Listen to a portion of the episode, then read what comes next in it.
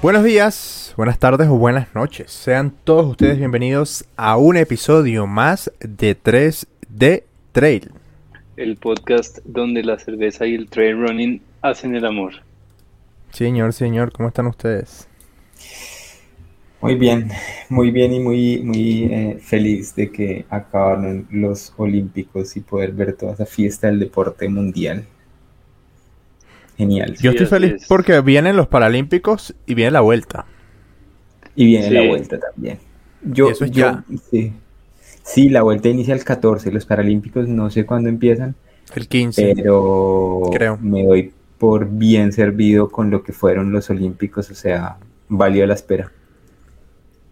Los Paralímpicos comienzan el 24, perdón. El 24. 24 de agosto. El 24. 24 de agosto. Bueno, en dos está semanas. ahí el, el 24 y el 22 es Pangea.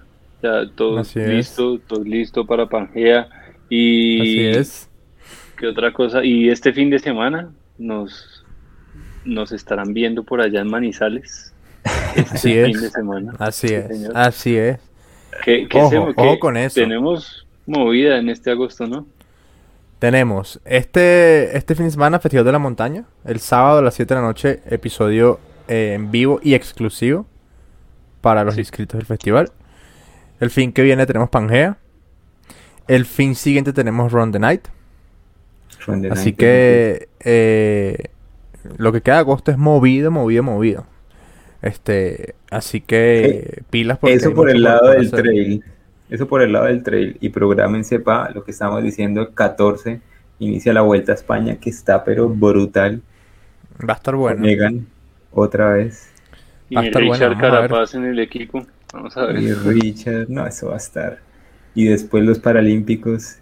Y no, eso va a estar genial. Así Sí, es. señores. Así es, así es. Así, así Em, como todo lo que va a pasar, pasó. El fin de semana que, que acaba de pasar, pasó. Cierre final otra vez. Con Ganó Kylian. Killian. No importa cuando vez. escuches esto. No. No, o sea, yo creo que no, no entiendo. O sea, yo me hago una pregunta. Me hacía una pregunta porque eh, estaba compitiendo contra una cantidad de, de chicos jóvenes que ya habían, que han competido contra él mucho tiempo. Remy Bonet, Thibaut Baromian, bueno, una eh, cantidad grande Mamu. del equipo de Salomon. Eh, Petro Mamu, que es un, un africano típico también en Cirrecinal. Y además No confundir venía- con Gustavo Petro Mamu. y, y- y además venía otra cantidad de atletas nuevos, como por ejemplo este, el chico que quedó de segundo, se me escapa el nombre, un atleta de Adidas T-Rex, Robbie Y el- Simpson. y el tercero que fue un atleta de Nike, eh, que nunca habían competido contra Kylian, pero que igual no pudieron hacer nada.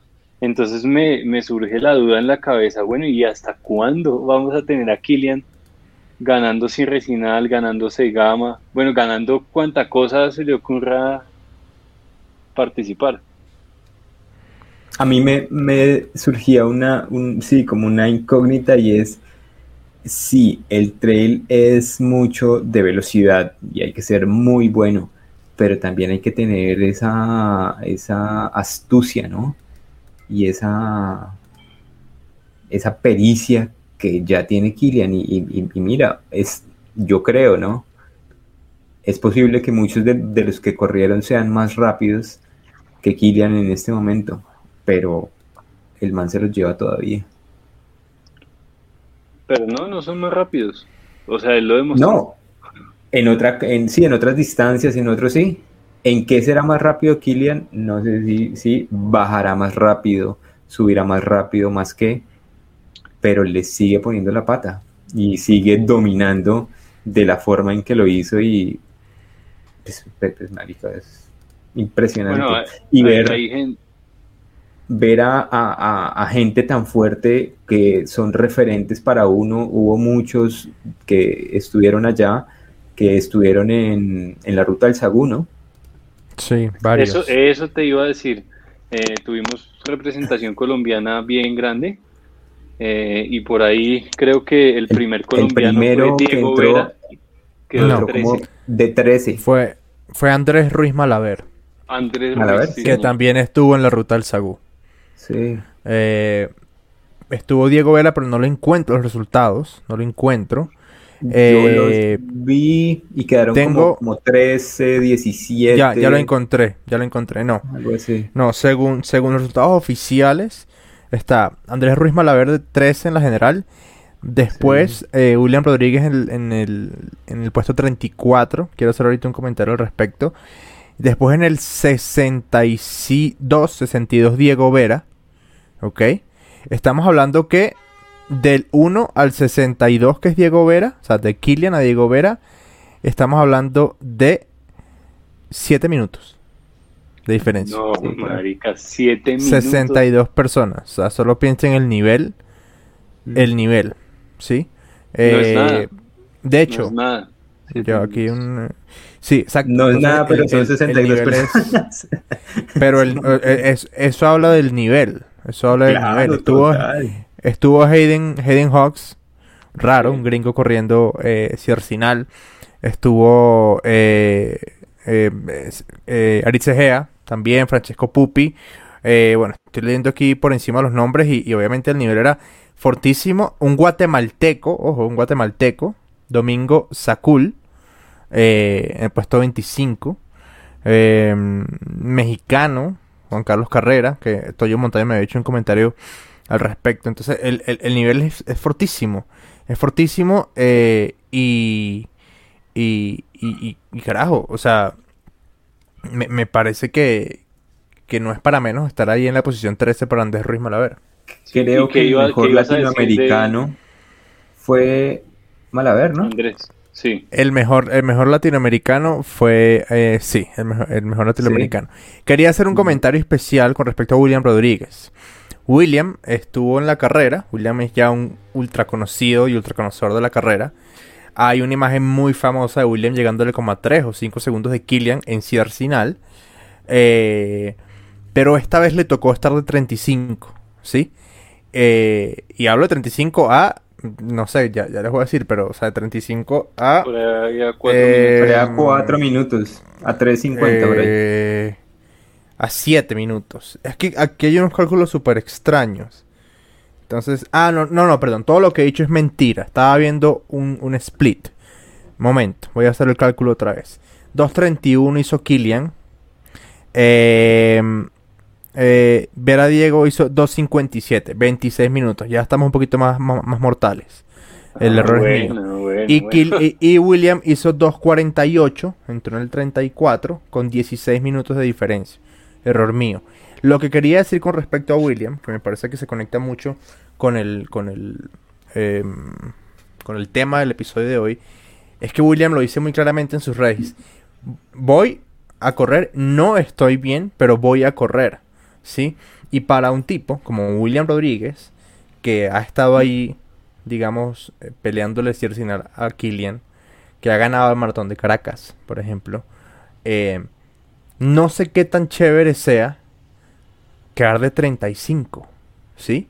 Porque en teoría él no pertenece ahí. Pero para mí ahí es donde entra el espíritu deportivo. Es, estoy aquí y corro porque me gusta correr. ¿sí? Exacto. Hoy no fue el día. Pero aquí estoy. ¿sí?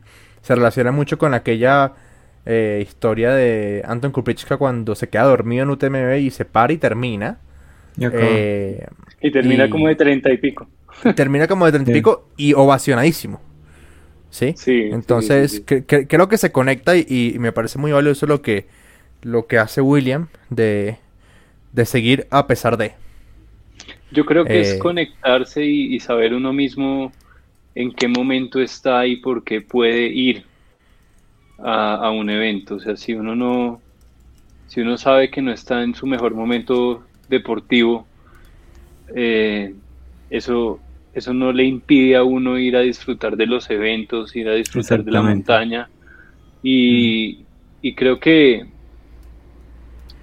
tal vez hay un poco de choque ahí con los olímpicos, ¿no? Porque eh, en los olímpicos las, las personas como que se vuelven obsoletas, eh, pa- o sea, les pasan los años y, y ya no sirves para esto, o sea, y voy al ejemplo, por ejemplo, de la chica de China que con 14 años le dieron por primera vez un 10 en un clavado y el, entrenador salió a decir que ella ya no iba a ser para, para París, que ya tienen a una chica más joven que viene entrenando para llevarla a París. Y que uno a los 14 años ya sea obsoleto después de hacer un 10 en un clavado, o sea, hacer medalla de oro, me parece como absurdo. En cambio, me parece demasiado lindo, por ejemplo, lo de William, que, que, así él sepa que no va a ir a ganar o a pelearle a Killian, pues igual va a participar. Es, o sea, es que lo que lo mueve a él es otra cosa. Y Yo creo que el deporte. Lo, de, lo de William deja ver eso para mí es un atleta maduro y un atleta que es, es profesional de, de, verdad, ¿sí? Maduro en el sentido de las decisiones que toma. Y es que no siempre se compite para ganar. Se compite por ir a tener sensaciones. Muy seguramente estaba haciéndolo por eso. Y muy seguramente se tomó la carrera como un entrenamiento más o algo así, apretando al paso que podía hacerlo eh, sería bueno algún, en algún momento escucharlo sus palabras, pues, pero generalmente hacen eso. Eh, ¿Saben eh, qué, pasó hace poco que fue similar? La carrera creo que sí la escucharon, como el reto que se daba entre Jan Frodeno y Lionel Sanders. Sí. Sí, sí, lo vi. Después escuché una, una entrevista de Lionel Sanders y decía, acá nunca hubo reto, el reto era que eh, yo iba a andar lo más rápido posible. Yo no sabía, yo, yo sabía que era muy difícil ganarle a Jan Frodeno, pero Jan Frodeno necesitaba a alguien como, como que lo estuviera llevándose y acompañando para romper el récord mundial de la distancia de Ironman. Y lo cumplieron los dos. Lionel Sanders bajó su tiempo en, el, en la distancia de Ironman y Jan Frodeno rompió el récord de la distancia. Claro, claro, claro. Eh, recuerdo que fue un día de lluvia increíble. No siempre se compite para, para ganar, muchas veces se compite para otros objetivos que no son una, medalla. Entonces, felicitaciones a todos los, los atletas, los eh, corredores colombianos que estuvieron, qué chévere eh, y, muy bueno, creo que es, es muy bueno para, para Colombia como tal, pues que el primer latinoamericano sea colombiano, ¿no?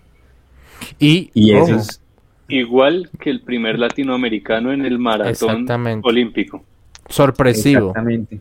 Sorpresivo. Yo tengo que confesarlo, estábamos viendo el maratón en, en Zipacón y yo, yo, o sea, mi razonamiento fue, lo mandaron como mandan a un, a un ciclista a, puntear un rato para que lo vean las, las, cámaras, le hagan fotos y bueno, listo, ya después se echa para atrás. Pero estamos hablando que estuvo en la punta como hasta el kilómetro 30. Hasta, bueno, hasta, que Kipchoge lo decidió, básicamente. Sí. sí. sí, como hasta el 28 creo que fue más o menos. Y al 28... Pero entró 15. Entró de 15, sí, eso es una locura. es, una locura. Es una locura. En, general... Dos horas 13. Hizo 2 horas 13 y cuando Kipchoge hace 2 horas 8. Eso es. No, maricas, eso es un tiempazo. Eso es un tiempazo. 2 horas 8, 38. Sí. Eso es un tiempazo para, para el pues para el país, como sí, un país como, como nosotros es muy, muy buen tiempo, que es un país que está pues todavía haciendo corredores de larga distancia como, como maratones. Sí. bueno. Y tener, por ejemplo, ahora, ahora lo que hablábamos, por ejemplo, de Kilian en, en y verlo en Kipchoge, por ejemplo, que lleva cuatro Juegos Olímpicos seguidos montándose al podio. Y este es el segundo año que, que gana el oro. ¿Ustedes lo ven en París o no lo ven en París? A Kipchoge. Uy, marica. Yo, yo creo que, lo primero que hay que hacer es, decir de qué, de qué va este, este capítulo, este episodio, porque no, no, lo hemos dicho, huevón, y es ya empezamos. el espíritu, el espíritu olímpico. Ese es, ese es el tema y vamos a, irnos por ese, por ese lado y respondiendo ahí la, la pregunta que hace, que hace George yo creo que, que sí, yo lo veo, porque Chip- hay dos... Kipchoge va a tener 38 años en París. Sí, hay dos variables. Uno es que París está muy cerca. Estamos a tres años. Eh, y tres años se pasan súper rápido, ¿sí? Y la otra es que el man ha hecho cosas que nadie más ha podido hacer. O sea, yo no, no le veo un rival cercano real. No. Haciendo una an- analogía, digamos, como lo que le pasó a Mariana quedando en plata y la chica que quedó de, de oro, sí, que hubo una, una pelea muy, muy, muy pareja. Yo Sí, no sí, veo a alguien así con, con, con Kipchoge y pues, o sea, viniendo de lo que viene, eh, ha- haciendo retos como el, eh, el de romper las dos horas en maratón y todo, no lo veo complejo.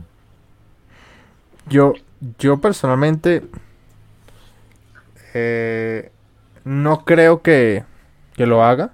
Eh, si, si la decisión pasara por mí, no lo haría. Yo pienso que los deportistas, yo desde un punto de vista completamente amateur y deportista de bajo rendimiento, eh, yo pienso que uno tiene que retirarse en el pico. Hmm, sí, y, y- y de- y dejar, o sea, todo el mundo se acuerda de la última imagen, ¿sí? Em, y, y- y- y pienso que a veces como deportistas te puede pecar en, en- en eso de querer, de insistir, ¿sí? Y son casos demasiado, demasiado puntuales de, de deportistas que logran rendir hasta una edad muy alta, ¿sí? Eh, y también son, son no, no sé por qué, pero se, se han juntado como en el último tiempo em, como cambios o relevos generacionales eh, que para nosotros son fuertes porque estamos acostumbrados a eso, ¿sí? Un ejemplo claro, más nunca vamos a ver a Messi con la camisa del Barcelona. Y eso es algo que uno tiene metido en, en el fondo de la cabeza. Messi, Barcelona, punto. ¿Sí? Este, eh, más nunca, por ejemplo, este fueron los primeros olímpicos después de Usain Bolt, Sí. ¿sí? Eso es raro, no ver a Usain Bolt. Y de Para- Phelps Y no era Phelps. De no Phelps. Sí, entonces eh, es un cambio generacional que también, de, la ge- generación creo que, de la cual también forma parte Kipchoge, Mariana, Katherine, eh, y creo que es parte, es parte de un proceso, o sea, eh, que no queremos vivir, no, o sea, por ejemplo, eh, yo, hoy, los, los tipos que son entrenadores de los equipos de élite hoy, de fútbol, yo los vi jugar. Yo me acuerdo, yo me acuerdo de ver a, a jugando, a, a, muchísimos. O sea, mi jugador favorito que vi jugar toda la vida de chiquito y lo, y lo vi en vivo, hoy es, hoy es el del cuerpo técnico de Argentina que, que ganó la Copa América. Y son, son procesos, o sea, y siempre hay una generación de relevo. La gente que yo vi ganando las carreras de, de trail cuando comencé a correr aquí en Colombia, la gran mayoría ya no está en el mapa. ¿Sí? Entonces, pues lamentablemente el tiempo no deja de pasar. Y, y- y- y esto forma parte de, ¿sí? Eh, ejemplo, este año que, que me encantaría hablar un episodio completo sobre esto, la escalada en los Olímpicos. Qué cosa tan impresionante. Uf, qué loco. Yo no Eh, la vi, weón. Es una No cosa vi. impresionante, impresionante. Nosotros con Kate nos echamos la- la- las trasnochadas. No todas lo logramos, pero nos intentamos echar la trasnochada. Sí, Y por ejemplo, el, el mayor, o sea, por ejemplo, eh, Chris Sharma, uno de los mejores escaladores de la historia, él no va a formar parte de eso, ¿sí? Él le hubiese, estoy seguro que le hubiese encantado ser 10 años, 15 años más jóvenes, ¿sí? Para poder estar ahí, pero es, Claro. un, es un tema de timing. Alex Honnold, Alex Honnold no va a estar en los Olímpicos, olvídate de eso. Y Adam Ondra, Pero- el, o- el otro gran escalador, ya terminó, eh, fue y para mí, el mejor escalador del mundo, Adam Ondra, eh, no le fue tan bien. Por- pero se la disfrutó como una locura. Porque, puta, estás en unos olímpicos. ¿Sí? Esa, esa es la, la otra cosa. ¿Ustedes creen que ese tipo de personas son personas de olímpicos? Digamos, Alex Honnold. Si, si hubiera podido, yo sí creo. O sea, si ¿Será? hubiera quedado en el, en el, en el momento, en el tiempo, en el, o sea, lo que dice Andrés, unos 10 años menos que tuviera Alex Honnold hoy, hoy, yo creo que el man hubiera sido olímpico. Alex Y Honnold también- cumple la semana que viene 36 años. Y el, la estrella que llevó a Estados Unidos a escalada tiene 17, el doble, el- en la mitad pues. La mitad. Este, y rindió total, o sea, le fue muy bien. Entonces tú hay, ¿cómo, cómo- cómo tú compensas eso? O sea, ¿cómo tú le dices al, al chico, no, aunque tú rindes más, pero tengo que llevar a este cara que es una leyenda? No. Vamos a ganar con los que estén. Con los que estén bien. Es horrible, pero es así. Sí, Sí, sí, sí, claro, claro, es, es- es real, pero se, se empiezan, pues, para mí se empiezan a dar esos panoramas, ¿sí? Yo no sé, no, no me imagino, digamos, a un Alex Honnold allá escalando en artificial, ¿sí? En, de pronto no, Pues de pronto no todas las personas sean de ese tipo de competencias a ese nivel y con esa presión mental como la, la hemos visto, ¿no? lo que pasa es que estamos hablando también de algo demasiado puntual que no tiene precedentes. O sea, nunca había habido Sí, sí, en- claro, claro, claro. en, los Juegos Olímpicos. Y Yo me vi, fue, uff, me encantó, nos quedamos hasta tarde acá con, con mi papá y mi hermano viendo eh, skate.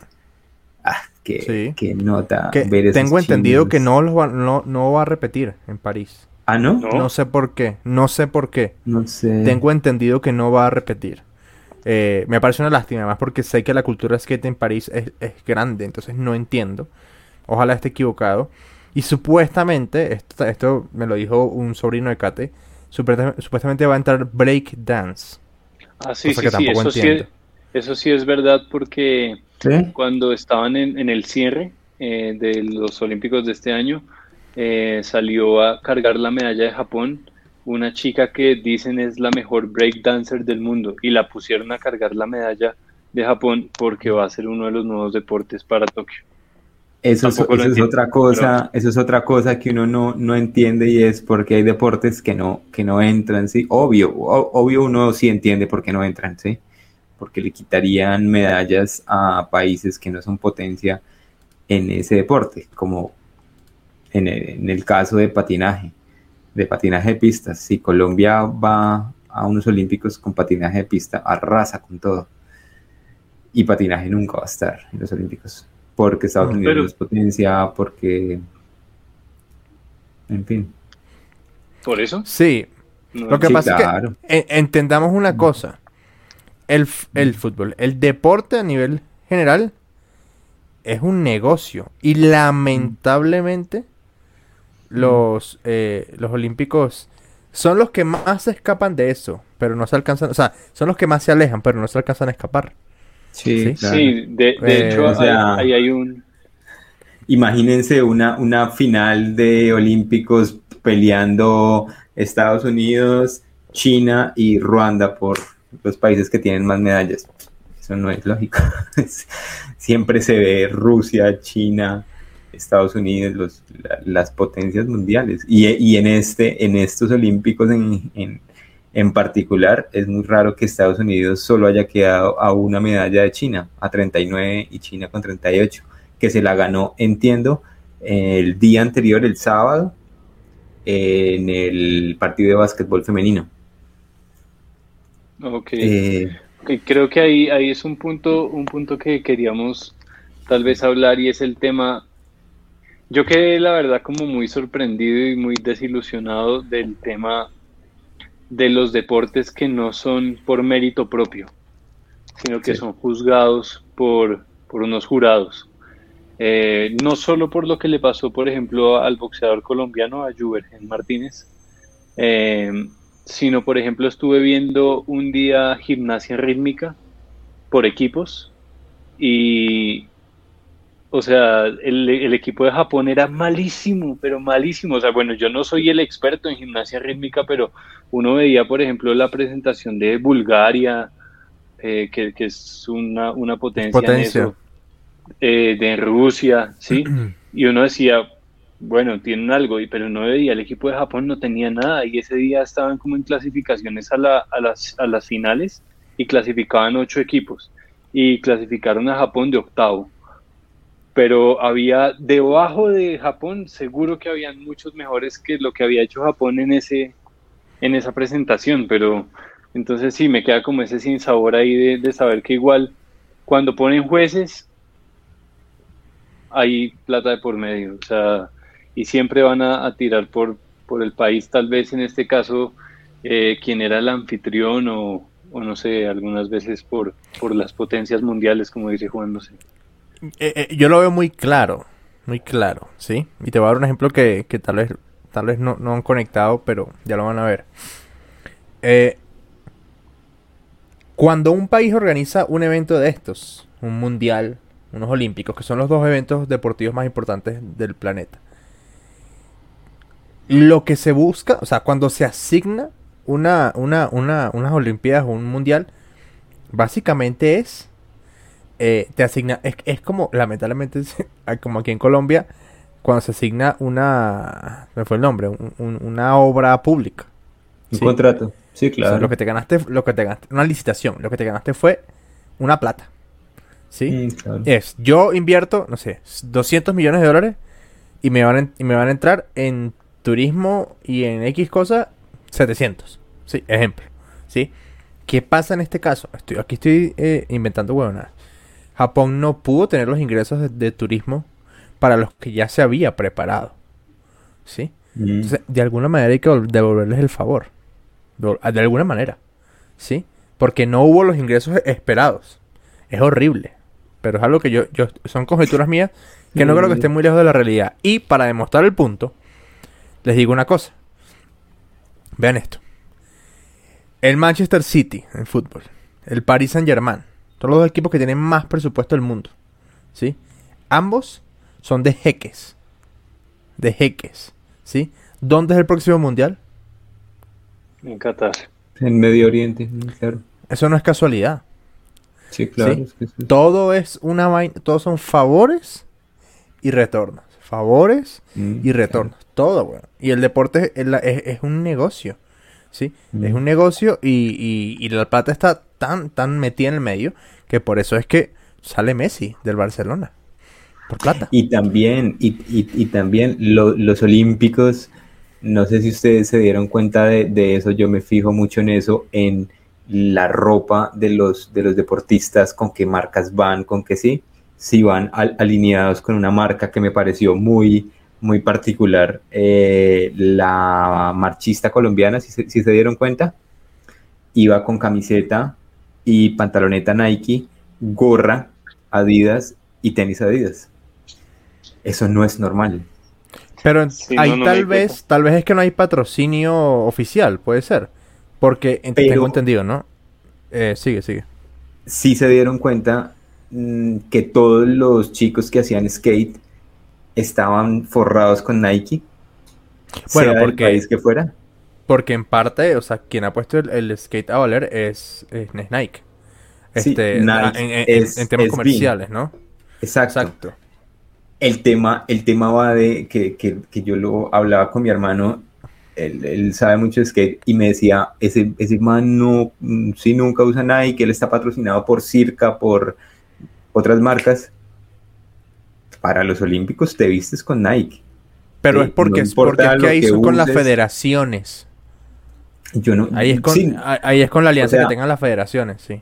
A lo que voy, a lo que voy de, de, de tema de fondo es, hay muchas marcas que se mueven detrás y, y, hay muchos intereses aparte de sí, de los países, del negocio, de turismo, hay, hay marcas que les, que les interesa y detrás de esto hay una maquinaria impresionante para que uno se siente a ver un corredor pasar y diga o eh, asocie Kipchoge, con estos tenis, con esta camiseta, salgo, hago el gasto de lo que le di a Kipchoge, sí. Eso es. Claro. A nivel mundial. Pues, pues es que mira, no sé, yo creo que ya se los había comentado. El, el ciclista BMX de freestyle de Costa Rica iba con ropa sí. de Go Rico Go. Yo me di cuenta de ese detalle. Okay, Cosa no, que no, me, no. me, descuadró por completo. Me descuadró por completo. Voy a, voy a ver si. Pero, lo... pero mira que sí, eh, yo sí había visto en las redes de, de, Rigo que él era su marca, Go Rigo Go, era la, la, patrocinadora oficial del equipo de Costa Rica en uniformes. todo el equipo Pero es de que Costa Rica, Rigo ruta, está, está entrando a. Perdón, eh, Ri- Rigo está entrando a Costa Rica con el Giro de Rigo. Sí, sí, sí, claro. Sí, a, Rigo. a un resto de países en Latinoamérica. Es- Ese man está creciendo y, y Nairo hace poco abrió la tienda también. Sí, sacó ropa Hoy- también. Hoy tengo entendido que estaba Rigo en la tienda de la 122. Y Eso me luego en la Gran. Estación. Sí, luego en la la- Gran Estación. Iba a estar como hasta las 5 en la de la 122 y luego en Gran Estación hasta las 9. Debe estar En la, todavía. la 122 le, le entregaron lo- un diploma, entendí. Yo vi. Qué chévere. Ok. Entonces, Chévere y eh, sí. sí, aquí tengo la imagen de, de este tipo. Em, es un poder gigante lo que se mueve ahí. O sea, otro ejemplo claro, que también con el costarricense de BMX y con Daniel Ders. Ellos no pueden llevar patrocinios de marcas. ¿Qué hizo Red Bull? El casco. Le pone el nombre del país con la tipografía de Red Bull. Y ya. Y, se los hicieron tapar. Y se los hicieron tapar. Eso es re, sí, yo me fijo en todo eso. Sa- ¿Saben, saben en, en qué, en qué se, o me fijo yo también? Eh, cuando fue lo de ruta, las marcas no usan la referencia de su bicicleta, sino la marca. Tú nunca vas a ver en los Olímpicos una, una S-Works, siempre vas a ver Specialized. Debe ser S-Works, muy seguramente Claro. Pero el nombre siempre es Specialized. Nu- nu- nunca vas a ver Dogma, nada, siempre vas a ver Pinarello marcado por todo lado porque, digamos, en el, en el, en el caso de Richard, pues él gana una Pinarello y la gente reconoce Pinarello, no Dogma. Sí, claro. Que, ojo, me, me parece bastante... eh, no forzado, pero puta, eh, tour, olímpicos y vuelta. Yo, yo Uy, espero sí, que le den eso unas, unas vacacioncitas a unas vacacioncitas a, a- a Carapaz. Sí, apenas Porque, le dieron puta, fue Sí, yo el, creo. el Giro, que fue lo único que Pues, no- pues, pues si no, si no, si no le dan vacaciones, man debe estar facturando de lo lindo. Mínimo en, en, en estas tres vainas le, le deben entrar por ahí unos dos millones de dólares relajado. Dos o tres millones de dólares. Ojalá. Relajado. Claro, claro, pero a costa de qué, bueno, o sea, Pues, bueno, si tal vez a la vuelta lo lleven 100% como gregario de Egan, pero es que Muy Richard, o sea, seguramente. igual, igual, en el momento en que Richard fa- eh, Egan falle, tal vez, no sabemos, Richard va a estar ahí, seguro, seguro. Exacto. Muy seguramente, y también, pues no, no olvidar que en el nivel que está Richard, él puede decir, no voy, no voy, estoy cansado, no me siento bien y no voy. Y al, al- a él no le pueden decir, no, es que tienes que terminar porque no, ya, ya, ya él hizo lo que le tocaba este año. Entonces eso es, Sí, claro. sí, eso hay que tenerlo en cuenta siempre. Pero sí, Sí. lo- los olímpicos han, han dejado ahí, pucha, muchas, muchas historias por contar. El, lo de lo de la medalla de, de oro para los dos saltadores, el catarí y el italiano, que fue súper bonita esa, Sí, sí, sí. esa el historia, pues, prácticamente, el Qatarí le, le cedió la, la, la medalla, se la, se la compartió, se la compartió. Mm. Sí, sí, le- les, Yo, les yo pienso la que el aprendizaje está ahí. En el espíritu. ¿Sí? O sea, ¿por Sí, qué estar total. ahí? Total. ¿Por qué estar ahí? ¿Sí? Por ejemplo, eh, yo por casualidades de la vida me encontré con una... eh, con un tercer y cuarto lugar de ping pong masculino. No era doble, sino era como en equipo. Se jugaban como varias partidas individuales. Sí, sí, sí. Y cada partida valía un punto, como para una gran partida. ¿Sí? Era algo así. Entonces, em, en, esa en, en ese juego, eh, está Corea del Sur contra Japón. Y Estaba dio la casualidad, japonés. La y dio la casualidad de que el, Japón, esa- el, el japonés, el mejor tenista de mesa eh, de la historia de Japón, le tocó jugar como un partido decisivo. ¿sí? Entonces su último partido de toda su carrera deportiva fue eh, pues para ganar una medalla de bronce. Ya, habi- ya habiendo sido medallista olímpico, el tipo es una recontra figura, libros, libros, eh, o sea, un montón, el tipo es una figura en Japón. Sí, yo vi. Y, y se le veía en la, como en la, en, sus expresiones, que de verdad estaba ahí, estaba viviendo y esforzándose al máximo a pesar de ser una leyenda, ¿sí? Como decir, no, o sea, no, importa quién sea yo, hoy mi trabajo es ganarle a este tipo que tengo enfrente, ¿sí? Y esto va a traer unas consecuencias de que mi país tenga una medalla y que yo me retire por lo alto, ¿sí? Eh, vinieron otros jugadores de, otros equipos a ver su último partido, partido porque es una leyenda, es como que, no sé, voy a dar un ejemplo, que eh, muchos jugadores pesados del mundo vayan a ver el último partido de Messi, ¿sí? Porque es un tema como de respeto, ¿sí? Entonces me, pareció, me pareció eso muy bonito. Cuando ganan la medalla, obviamente van todos a abrazarlo a él, a pesar de que pues el, triunfo había sido colectivo, sí, él había hecho lo mismo que, otros, ganar una partida. Pero es que era él, ¿sí?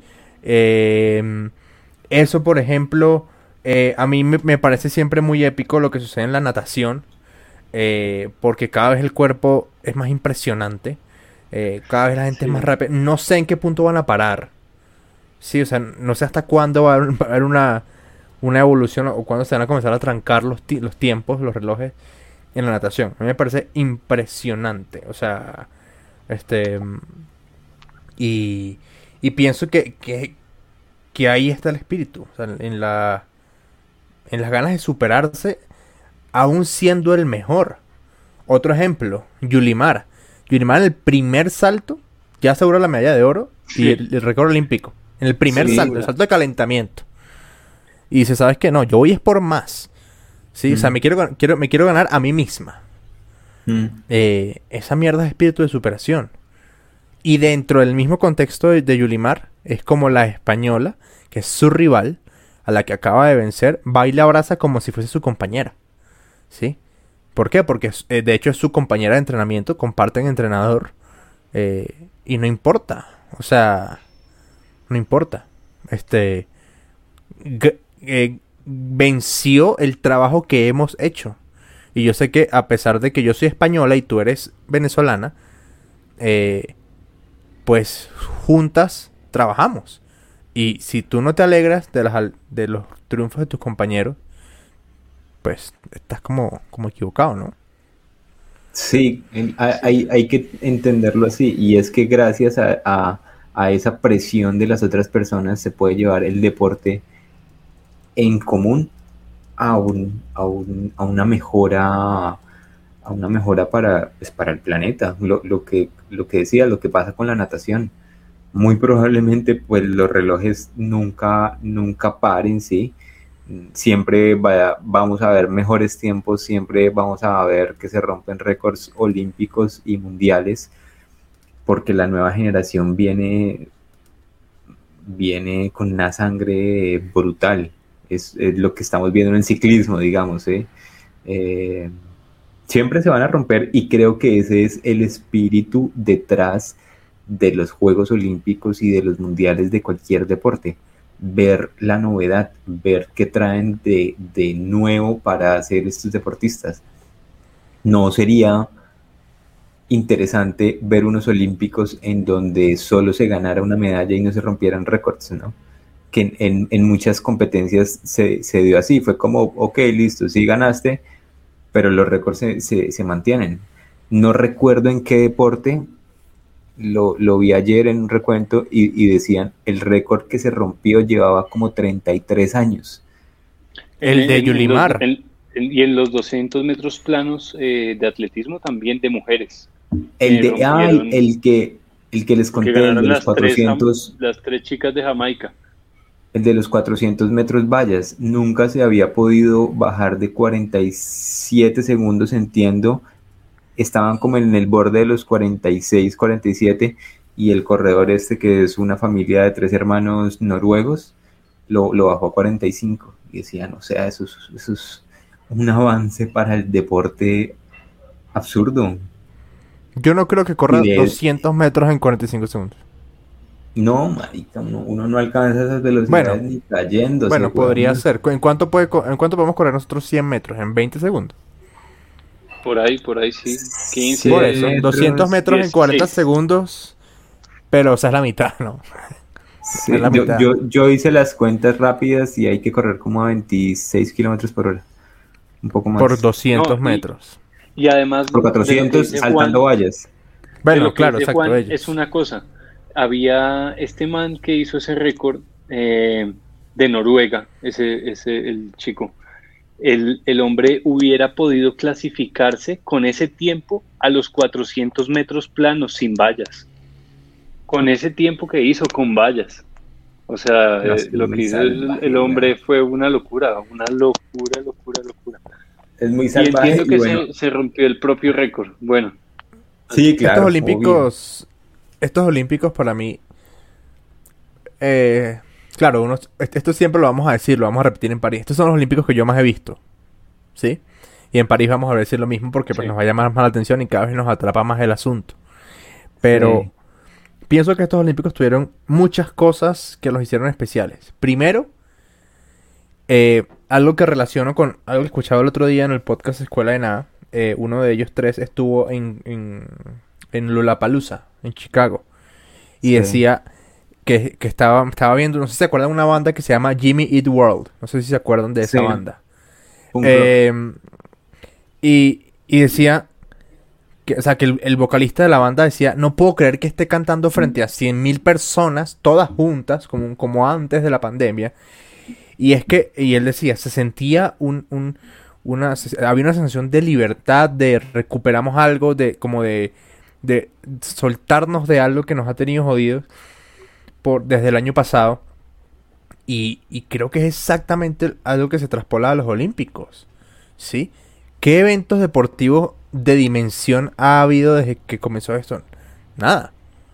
Sí, la, la Eurocopa, pero es, es algo pequeño. O sea, algo pequeño comparado con para a nivel mundial. Sí, pero ¿cu- ¿cuántos mundiales de muchas cosas no ha habido? ¿Sí? Este. Sí, claro. Y digo la Eurocopa porque la Copa América, lo voy a decir así, esa es mi opinión, fue una basura dentro, dentro de lo que se puede esperar. Eh, fue lo peor que le pudo pasar a la Copa América fue ser al mismo tiempo que la Eurocopa. Porque todos los días le veíamos el hueco a la Copa América. ¿Sí? Porque en la mañana veíamos la vaina perfecta y en la noche veíamos la Copa América. ¿Sí? Mm. Esto es una crítica, pero bueno. Al punto es, puta, podemos ver deporte. Eh, por, por tanto, por esta cantidad de tiempo, eh, por fin pasó algo que no pudo pasar el año pasado. Fue como una especie de venganza contra el mundo de toda la raza humana. Eso, los deportistas, ¿sí? Eh, que estaban listos para el 2020, yo creo que una gran cantidad pudo estar en 2021. Sabemos que hay algunos que por X o Y no pudieron. Eh, eso fue una liberación gigante, ¿sí? Y, y que se pudiesen organizar unos Juegos Olímpicos, o sea, un, un- un evento de, esa, de ese calibre. eh, y el re- el- el- las consecuencias en, en cuanto a COVID positivos fuesen tan bajas, entre comillas, para lo que sucedió, Mm. es como un sí se puede, ¿no? Este, ahora, sí se puede en Japón y con las reglas de Japón, ¿sí? Uy, Este, sí, que eso fue otra vaina, son súper estrictos allá y eso en cualquier otro lado no, no funciona igual, ¿no? No. Es que de, de, yo creo que estos olímpicos no podrían haber sido en otro lugar. O sea, Hmm. de, debían, a- Sí, sí, sí. o sí, se, se debían dar en un país que fuera súper, súper estricto con, con esas cosas. Y pues dio, dio en Japón y, y, y menos mal que se dio allá. Eh, quería, sí, ¿qué, qué, qué momentos, con, con qué momentos de estos olímpicos se quedan ustedes? ¿Con qué finales, con qué deportes que ustedes digan ya, con ver estos dos o tres finales, esto pagó la espera de un año? mm, Empiezo dale. yo pues. Yo Bueno, me quedo con, con eh, el ciclismo de ruta, con la, la victoria de Richard Carapaz, me encantó. Con ciclomontañismo, más en mujeres que en hombres. Uf, eso fue absurdo. Una clase. Y con el triatlón de hombres. Me- Hubo un- me- un- un- un- una pregunta ahí dentro del triatlón. Vi un triatlón que era como combinado, sí, sí, sí, en el que, en el que como varias mixto. personas hacían el triatlón varias veces, o algo así fue que entendí. Como que yo lo hacía, llegaba, arrancaba George, llegaba, arrancabas tú. Y el resultado era general. Por Pero, relevos, pero, sí. no, pero era relevos de, de- No era relevos como lo hacen aquí nuestros amigos de Cartagena. Mixtos. No. No, no. O sea, lo- todo el mundo hacía las tres disciplinas. Sí. Exacto. No, No, es como nuestros que- amigos influencers de acá que hacen una disciplina y, y se cuelgan la medalla de Ironman. Exacto. No, en, en lo, lo que hacen en Ironman es que una persona nada, otro monta y otro corre. E- Exacto. Esto es, es diferente, pero lo Ah, que fue el, el, el triatlón de hombres, uff, véanse esa vaina si no la han visto. Yo vi el final. Yo, vi una final. parte. ver- sí. Ver lo que hizo este Christian Blumenfeld, yo se los hab- había nombrado una vez eh, que estábamos hablando de, de tenis y que él, él corre con Nike y, y estaba haciendo la prueba en pista con varios tenis y él lo, la, la- la última repetición la hacía con los Alpha Fly, los que ahora están descontinuados, pues que no se pueden usar Sí. y el man corría el kilómetro a como a 2.45, weón. Absurdo. Y me encantó ver que tres deportistas de diferente morfología acabaran como Christian Blumenfeld, que el man es cuajadísimo, Alex G, que es perfecto, livianito, corre perfecto todo, y, o sea, y, y ver a Christian Blumenfeld que pasa la meta, cae al piso, está como mareado y se vomita, uno dice, "Uy, o sea, estos manes Sí, sí, pero en su límite más Esa gente, brutal. esa, esa gente roza la línea. Uy, marica, O sea- ve- ver a ese man que llegue así es porque es absurdo. Y bueno, pues Sí, sí, sí. para la- las personas que no están contextualizadas, los últimos 10 kilómetros o los 10 kilómetros de, de la prueba los hicieron como en 29, 20, algo así. Después de rodar 45 kilómetros. Y, 40 y nadar kilómetros 1500. y nadar y nadar 1500. 1500. Sí. A pasos brutales, ¿no? A pasos Exacto. salvajísimos. Quedé- La- la- Es que eso es lo que La otra prueba triatlón. que estuvo una nota fue, fue los 10 kilómetros de, de natación. Yo Ah, los vi y los de las chicas weón. también. Uf. Uf, Yo vi- estuvo una yo venezolana. Y yo una nunca había visto. primera. Sí, es la mejor nadadora de fondo que hay en el mundo. Eh, nunca había visto, no sé si ustedes vieron ese detalle, cómo se hidratan. Yo, yo Sí. nunca había visto. No, yo, yo Que le dije, sacan yo- con el palito no- con un palo. Sí. y, dan, y cogen, dan la vuelta eh, y toman y, y siguen nadando. Uf, una vaina, uy, para mí eso es, eso ya, ya, ya pagó los olímpicos, esos, esos deportes. Sí, sí, sí, eso es, e- ese me pareció a mí una de las mejores. Eh, natación, natación de larga distancia me, me- gustó mucho. Eh, me quedó así con momentos, el de Richard, obviamente también. Eh, el de la escalada cuando, cuando gana el, el español, brutal también, me gustó mucho. ¿Y qué otro?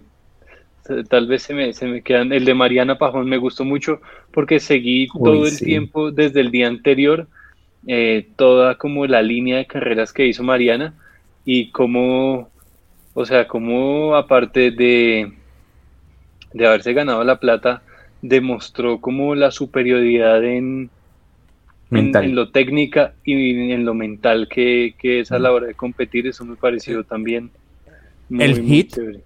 El hit que recupera Mariana cuando sale, llega de última en la, en la primera, en la primera curva, es ridículo. Sí. Sí, O sea, Sí, es yo- una cosa de locos. Hablando, hablando con alguien que, que, que sabe de, de eso, me, me decía, ella no es que haya quedado de última, o sea, que se haya posicionado de última porque la estaban dejando. línea. Es porque era el puesto más seguro en ese momento en donde todas se iban cayendo. Y Es que las se mujeres se cayeron varias veces. Un resto. Se No, quedó y los hombres también. es- pero como a que el grupo se seleccionara y una vez vio, las empezó a pasar con una maestría y a- ahí es donde, donde uno dice, o a mí me, me hizo pensar, o sea, ya es, eso es un deportista maduro mentalmente, que maneja con demasiada técnica, así que tiene la pericia, es muy, sí, es, es- eso es ser élite de verdad. Sí. Y, y llegar al final a obtener una plata sin caerse, pues, marica. Sí, eso, eso, fue, Sí. eso fue demasiado, demasiado, demasiado. Por cierto, hoy se anunció que eh, Chavito va al, al EF, al Education First, A Sí, lo lo vi, con sí, Rigo. lo vi. y con Higuita. Eh, No, no, Higuita Higuita, se va. Higuita se va Higuita para se va al UAE. sí, sí, sí. No, pero entonces, ¿quién es el otro que está ahí? Hay otro colombiano. Ahí está eh, Daniel Martínez. No. No, no, no, no, Daniel, No, Daniel Martínez es de Ah, Ineos. no, de Dani, Ineos. Dani ya Ahí salió, está sí. Daniel Arroyave, creo que se llama. Bueno, bueno, quería, quería hacer la mención. em, Sí, tienes razón. En mi, en mi caso, lo- los momentos como, como con los que me quedo, este, para mí, yo, a, a mí me gusta mucho, yo le tengo mucho cariño a la escalada, desde, desde chiquito, desde, de- desde muchacho que, que, aprendí a escalar. Em, eh, bueno, ustedes saben que tuve un accidente hace ya seis años y, eso me, me echó para atrás todo el tema de la escalada, pero he, tratado de retomar. Em, estoy yendo con constancia al muro, eh, con Kate, ha sido para nosotros como un, un punto de encuentro muy cool. Eh, ella lo ha disfrutado, lo disfruta mucho, yo también. Me gusta muchísimo ir a escalar. em, y, y- y- ver en ella eh, como ese proceso de enamorarse de un deporte nuevo que no conocía, eh, es algo muy cool porque es como esa sensación que uno tiene cuando se entera, cuando descubre algo, ya a esta edad, ¿no? Eh, entonces me da un poco de envidia porque ella está descubriendo todo este mundo eh, que, que yo, pues gracias a Dios ya conocía. Entonces, para mí ver la escalada, el, el momento en que, en que hay la primera toma del muro y, y hay un muro de escalada de alto nivel con todo el branding de, de las Olimpiadas. Y digo, mierda, qué loco esto porque dos cosas. Primero, eh, uno tiene tanto tiempo viendo cosas de escalar así. Yo soy un escalador de mierda, pero me gusta mucho y quiero mucho la escalada. Eh, eh, uno tiene tanto tiempo viendo esto que uno dice, qué loco. Y el segundo paso es, ojalá esto sirva para que mucha gente se enamore del deporte. Ese Sí, deporte, sí. De, de este deporte nuevo que es tan brutal y que en lo físico es súper bueno. O sea, la escalada te pone, pero demasiado sólido en todo el cuerpo. Entonces, Mm. Eso para mí fue una gran alegría. Una gran alegría ver la escalada. eh, y creo que por eso Kate y yo, desde nuestras posibilidades y, nuestro, y, nuestro- y nuestra falta de sueño, nos mantuvimos despiertos para verla. Este, ver las eliminatorias, ver la final. em, y bueno, ni hablar del, tema técnico de, lo que se vio. Las ejecuciones de esta gente eran ridículas. O sea, era una cosa que no tenía sentido. Ese es el primer punto. Y mi segundo punto de las cosas que me llevo es, eh, no quiero decir resiliencia, pero la capacidad de superación y de, y de eh, insistencia del atleta venezolano. Eh, el atleta venezolano en su gran mayoría no tiene, pero ni la tercera parte de las oportunidades que tienen otros deportistas. Eh, por falta de recursos, porque no hay, no existe, es que no hay, no es que no hay, no existe el apoyo de federaciones y ver como deportistas que no tienen nada llegan allá y se montan y, y- y- y- lo hacen de alguna manera, este, así no ganen nada, puta, para mí es una cosa impresionante. Siento que el venezolano, por todo lo que le ha tocado vivir, ha, ha desarrollado ese gen de la, de la puta, de la resiliencia. Este, pero pero verlos fue una cosa impresionante. Daniel Ders y Yulimar eh, y Yulimar son aparte. Ellos no entran en esa camada, no porque no sean venezolanos, sino porque ellos entrenan a alto nivel desde hace tiempo. Daniel Ders vive en Estados Unidos y, y Yoli- Yolimar es atleta del, del- del Barcelona. Ella es atleta del, del Barcelona, del Barça que todos conocemos. Entonces, pero ver, por ejemplo, una deportista de lanzamiento este de, de bala, ¿sí? De estas personas que son Mm. muy, muy grandes. Que entrenaba con ladrillos. Y lijaba un ladrillo hasta que pesara lo mismo que la bala. Y era taxista, profesora, bla, bla, bla. Y se clasificó en los Olímpicos. Puta. Mm. Eso es otro nivel de humano. Uy, de Sí. los olímpicos. La, deport- la, la nadadora de fondo, la nadadora de fondo, este, venezolana, que entró como 30 o algo así en, en los 10.000 metros, que no tenía, fíjate esto, no tenía quien la hidratara en el camino, ella no se hidrató, porque no tenía un support team, como todos los demás atletas tienen esa, esa posibilidad. Ella se tuvo que ir de Venezuela porque ya no había piscinas donde ella vivía. Mm. ¿sí? Entonces todas estas mierdas uno dice, mierda, qué loco como, como el humano cuando quiere hacer algo, lo logra. Hay una historia de un tipo que hizo eh, este como eh, eh, vela que va una sola persona. Sí, ahorita Sí. se me va el nombre del deporte específico. Eh, Una historia de un venezolano que vivía en España y la cosa era, o sea, que Kiteboard. en res- no, bueno, en resumen, el tipo era muy buen deportista, pero no tenía acceso al, digamos, a la embarcación para poder practicar. Entonces el tipo se volvió instructor de, del deporte para poder tener acceso a una embarcación. Y así le dio y le dio y le dio y le dio, hasta que se pudo comprar su embarcación y fue la que se llevó a Tokio. Y tú dices, puta. Y uno se queda acá porque, no sé, weón, porque no puede ir a Mm. correr hasta Manizales. Yo no sé. Entonces, mierda. ¿Sabes? Qué loco, güey. Eso a, mí, qué eso a mí me impresionó. Y Venezuela, estando en su peor momento socioeconómico, hace sus mejores Olimpiadas. De la- Sí, de- sí, sí. de- Eso, no, ¿Sabes eso de es una cosa de historias? locos. ¿Sabes de qué me hizo recordar historias- esas historias? La de Anthony Zambrano, el, el velocista colombiano que ganó la medalla de plata. Eh, el, el chino era visitaxista, fue visitaxista, o sea, hizo, hizo un montón de cosas antes de, de encontrar el deporte y su, su motor, su motor siempre fue, siempre fue llegar a, unos olímpicos y poder ir y pelear una medalla para darle una casa a su mamá. Entonces, esos son como ese tipo de historias que, juepucha, lo dejan a uno sorprendido. O sea, hay, hay quienes tenemos eh, la vida, la vida puesta ahí en una bandeja. Y hay personas que de verdad se, se, se meten en la lucha de, de alcanzar un sueño y hacen cosas que, que jamás en la vida ninguna otra persona pensaríamos, por ejemplo, en hacer. ¿sí? Para Mm, poder quiero- llegar a eso. Quiero En la- cerrar en la historia- eh, sigue, Juan, sigue. sigue. Es la historia similar a, a este man, al, al chino que... Ah, se me olvidó el nombre, el ciclista de la Vuelta a Colombia, que es, ya es estrella. ¿Quién pira? Eh, Pira. Sí, Pira era, él era mensajero. Eh, me- mensajero no, como que trabajaba en un supermercado y hacía los domicilios del supermercado y, aprovechaba y salía a entrenar. Y mira ahora, es- ese man va, va para Europa seguro. Hay muchas historias. Voy a ver si encuentro. Hay una historia muy parecida a la que cuenta Andrés del el deporte de vela en este canal, el de Informe Robinson de unos españoles. Voy a buscar si encuentro ese documental.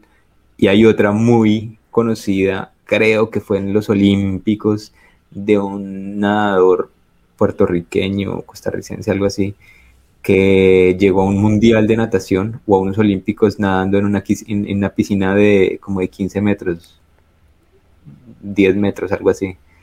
Y nadaba dando muchísimas vueltas y nadaba con cauchos se amarraba a, la- a las escaleras de la, de la piscina y nadaba y nadaba y nadaba y nadaba, weón.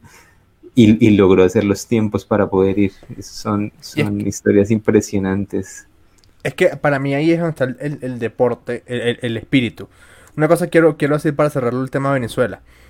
Eh, como bien, como ustedes saben, quienes nos escuchan, eh, en este año va a ser el Mundial de Trail en Tailandia.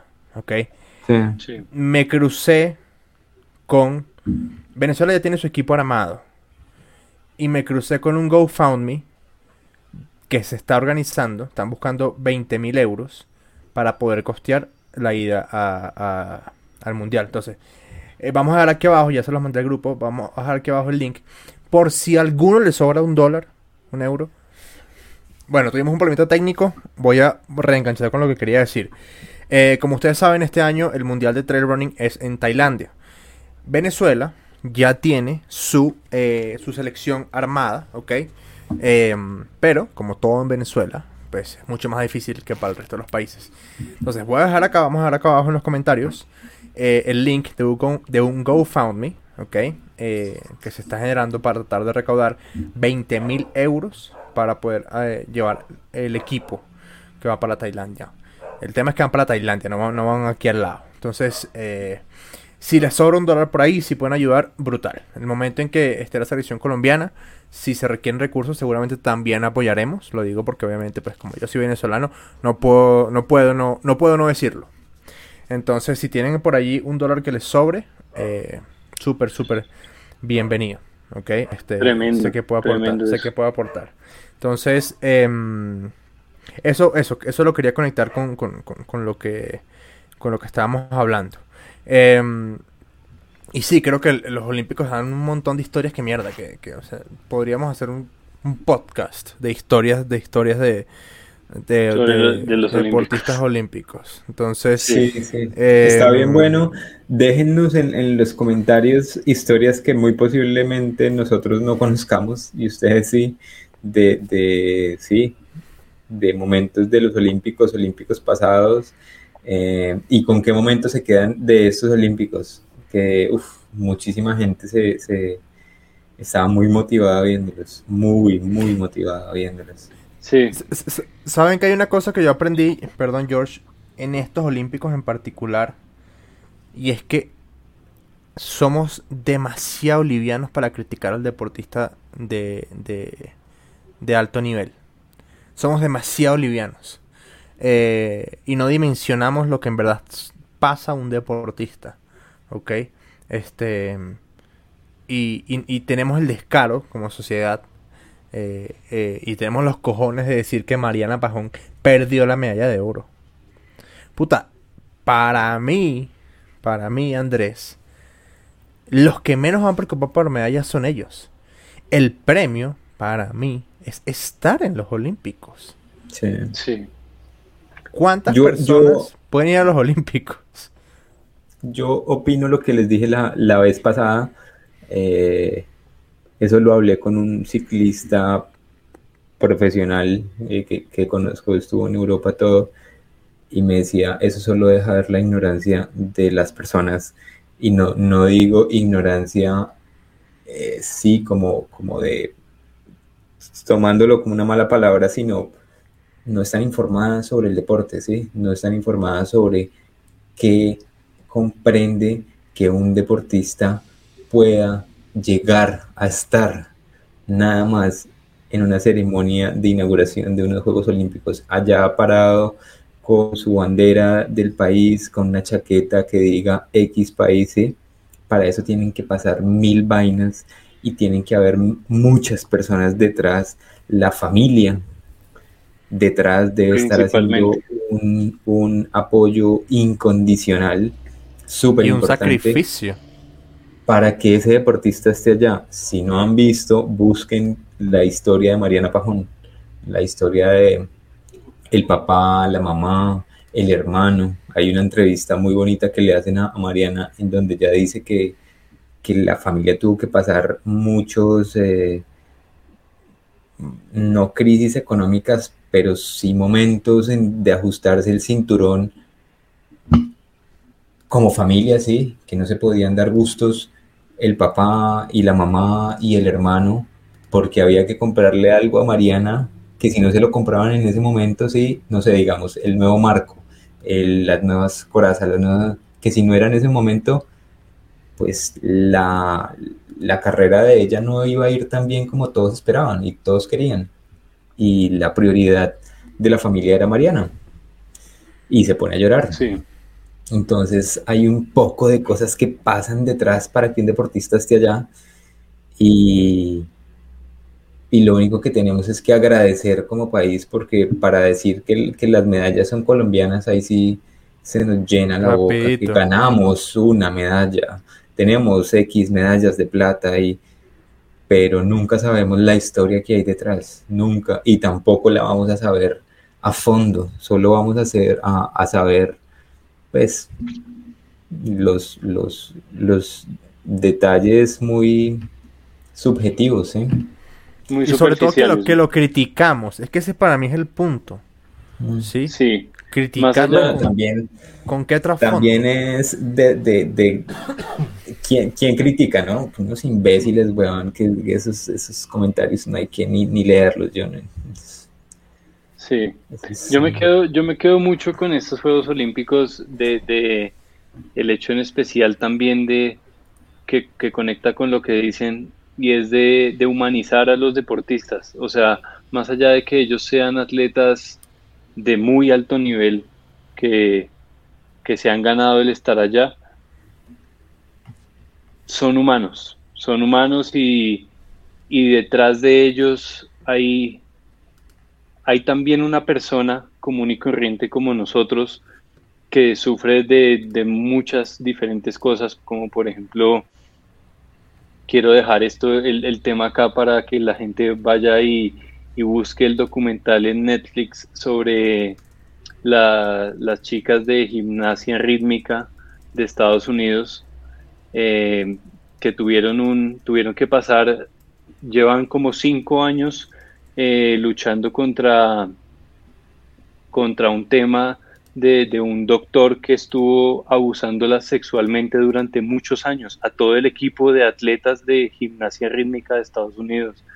Y y que en el momento en el que desencadena todo, en que por ejemplo esta chica, se me da el nombre, Simón, Simona algo, Simone Biles. Biles, Eso, Simone Biles. Biles. Sim- Simone Bales eh, decida no competir por su salud mental y todo el mundo sale o a aplaudirla, unos a aplaudirla, otros a, a criticarla, pero nadie sabe qué es lo que le está pasando a ella y tal vez uno ve ese documental en Netflix y logra entender un poco por qué pasó lo que pasó en estos Juegos Olímpicos y que más allá de una deportista de élite, ella es, un, es una humana, es una humana que, que siente y que tiene, que tiene mil cosas en la cabeza, mil demonios con los que tiene que luchar, como nosotros mismos a diario. Entonces, eh, creo que más allá de, de todo es ponernos en los zapatos de esos deportistas y, y saber que todos tenemos días buenos, días malos, que todos tenemos problemas que nadie más conoce y que, y que seguramente Sí, nunca van a llegar a conocer. Y respetar que- todos esos momentos, respetar al deportista creo que es lo más importante. Hay algo en especial con, la, con, con las gimnastas eh, y es el tema que estábamos hablando al, al inicio y es la obsolescencia. Esas, esas personas, esos humanos se vuelven obsoletos muy jóvenes. ¿Sí? Que, que a ti, que a ti te, te digan, ok, listo, ya cumpliste 20 años, 25 años, 20 años, eh, ya listo, ya. Esta fue tu carrera, ya, ya, haz otra cosa. Y que hayas entregado muy posiblemente desde los 5 años para ir a unos Juegos Olímpicos y que te digan, listo, ya, esto fue tu trabajo, chao, gracias. Sí, sí, sí, como eso, eso volver a empezar a, a- a vivir es, es muy jodido y en general en el, en el deporte eh, no, es, no, es, no es fácil. Yo creo que eso debe ser más fuerte que lo echen de un trabajo porque, porque sí, es una carrera de vida y es una y carrera lo que están tú echando a uno de la pasión. de, la- tu lo pasión, pasión. Te están echando de tu pasión, es exactamente eso. Yo quería dejar un comentario eh, del el tema de lo que dijo Andrés sobre la, la escalada y sobre lo que le sucedió a él del el, el accidente y es, mm, si van a escalar muchachos, tengan en cuenta, muy en cuenta que la escalada en particular no es un deporte para, para hacerlo a la ligera, ¿no? Hay que, hay que ser muy, muy precavidos porque literalmente la vida se tiene de una cuerda, ¿sí? Entonces hay que, hay que tener muchísimo cuidado. Andrés debe saberlo, George debe saberlo. La cordada, la cordada se le llama a la persona que le está haciendo la seguridad a uno abajo. Esa persona es única, ¿sí? Y uno no le pone la vida a uno, la, la vida de uno a cualquier persona. Entonces no se tomen esto a la ligera porque por eso es que se dan tantos accidentes, que se suben a escalar en roca y los asegura cualquiera, eh, equipo que no conocen, chapas que no conocen, no saben hacer el nudo, no saben ponerse adecuadamente el, arnés. Y esto no es como, no sé, caerse, que le hagan una barrida en un partido de fútbol. Si te caes de 25 metros, pues no queda ni para el cuento. Entonces tengan muchísimo, muchísimo cuidado, ¿sí? Y de los comentarios que, que hace Andrés, él lo está haciendo de la forma adecuada y es yendo al muro, entrenando, volviendo a retomar y todo eso. Entonces, sí, sí tengan eso muy, muy en cuenta. Sí, señor. Una, una última cosa que no mencionamos y que, y que me parece importante son dos cosas con respecto al maratón olímpico. El primero, vamos a buscar el nombre porque no me acuerdo. El primero fue una situación que se dio con un corredor francés. El corredor francés, ya voy a buscar el nombre. El corredor francés se llama eh, eh, Morhat Amdouni. Debe ser de, familia eh, oriental. Medio Oriente. Árabe, sí. Bueno, sucede con este tipo que, em, en pocas palabras, déjame ver cómo hago para, para para abrirle y mostrárselos. Eh, en pocas palabras, llegan a un abastecimiento, él iba con el grupo de, con el grupo de punta y em, llegó un abastecimiento donde había un abastecimiento general, no específico, porque había unos específicos para cada corredor con su banderita. Em, y el tipo extiende la mano, eh, básicamente se lleva por delante todas las botellas y toma la última. ¿Ok? Aquí lo tengo. Déjeme un segundo y lo voy a y lo voy a, compartir acá para quien nos está viendo por YouTube. Lo voy a mostrar. Em, aquí, ajá. Y, para los que no nos están viendo, el video es exactamente explicar. En resumen, pasan por el abastecimiento y el tipo tumba todas las botellas con la mano y coge la última. Detrás de él se ve como otros corredores llevan la mano extendida, eh, esperando poder coger una botella y no logran coger ninguna porque este tipo tumba a todos. ¿Ok? Adicional a esto, en la imagen se ve como Kipchoge, que es el, eh, y, el otro Teta que va atrás de él, cogen literalmente primera y segunda botella y siguen. ¿Sí? Entonces, ha habido comentarios de falta de profesionalismo de falta de ética, yo me apego completamente a estos comentarios, ¿sí? Entiendo que esto es para que los demás, como para quitarle la posibilidad de hidratarse al rival. Sí, de acuerdo. O sea, está bien, vale si lo piensas así. Pero es que eso que estás haciendo es lo que hace un hijo de puta. Pero es que, hay que así ser simple. hijo de puta. No, hay, no, puedes, no puedes, no, puedes ser tan cabrón en la vida. No puedes ser tan cabrón en o la vida. O sea, fácilmente ese man tumba la línea de botellas y se tronchan cuatro personas de atrás. Además, además de que les quita la hidratación y les pone un obstáculo. Uno pisa una botella de esas corriendo al paso de ellos que debe ser por ahí 2.55 o 3, se troncha, güey. Sí, sí, sí, Exacto. Es cierto. Entonces, coño, me, me parece eso horrible. Ahora, otro caso rápido que voy a comentar es, terminando la carrera, el último corredor eh, era un hondureño, Iván Zarco, ¿sí? Que se veía que era un corredor fuerte, pero con, no era un tipo de élite. Se le veía en el físico, ¿sí? Yo dije, bueno, este tipo, este tipo clasificó, de alguna otra manera clasificó a las Olimpiadas. Y me pareció muy cool la historia, sí. Este tipo va de último, igual hizo como 2.47, ¿no? o sea, no fue que hizo, no fue que hizo 4 horas, 5 horas. Em, me pareció brutal la historia, ¿verdad? Un tipo que es como la representación amateur de, en las Olimpiadas. Después me entero que el tipo había conseguido su cupo con una eh, con una eh, un robo de identidad de otros otra persona le hizo la marca para los Olímpicos. No. Un español le hizo la marca. No, no, no. Al español lo sancionaron. La Federación Española, o el ente que sea. Y, la, y el ente hondureño no, no, lo, no sancionó a este tipo. Y fue y corrió. No, no, no, increíble. Maricas. Entonces, ¿hasta dónde estamos dispuestos? ¿O qué estamos dispuestos a hacer para figurar? Y Sí. para figurar de último, además. O sea, él no, no, se va no, a bueno. conocer más es por la trampa que hizo Ese que por es lo que en realidad era lo que había que ir a hacer. Ese es el Exacto. tema. Y Sí están Sí, figurando, pero están figurando pésimo, weón. Y van a quedar en la historia de, de- de los olímpicos de esas cosas para no, no recordar y no repetir. Yo no, yo no vi ninguna, ninguna cosa así mala. Lo, lo único que escuché fue de las jugadoras, creo que de béisbol femenino de México, que no les fue bien en el partido y se cambiaron y botaron el uniforme a la caneca y las, las regañaron fuertísimo. Los japoneses Pero por supuesto. a, la- a las mexicanas, pues, y al país como tal.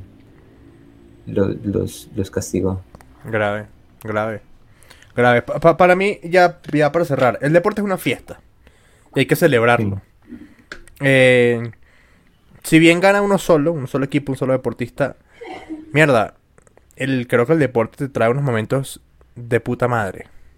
Sí. Eh, y, y, y creo que hay que aprender a valorar- valorarlo desde el puesto del no ganador. No es que eres perdedor, sino del no ganador. Este, mm, creo que nos falta mucho como cultura en ese aspecto.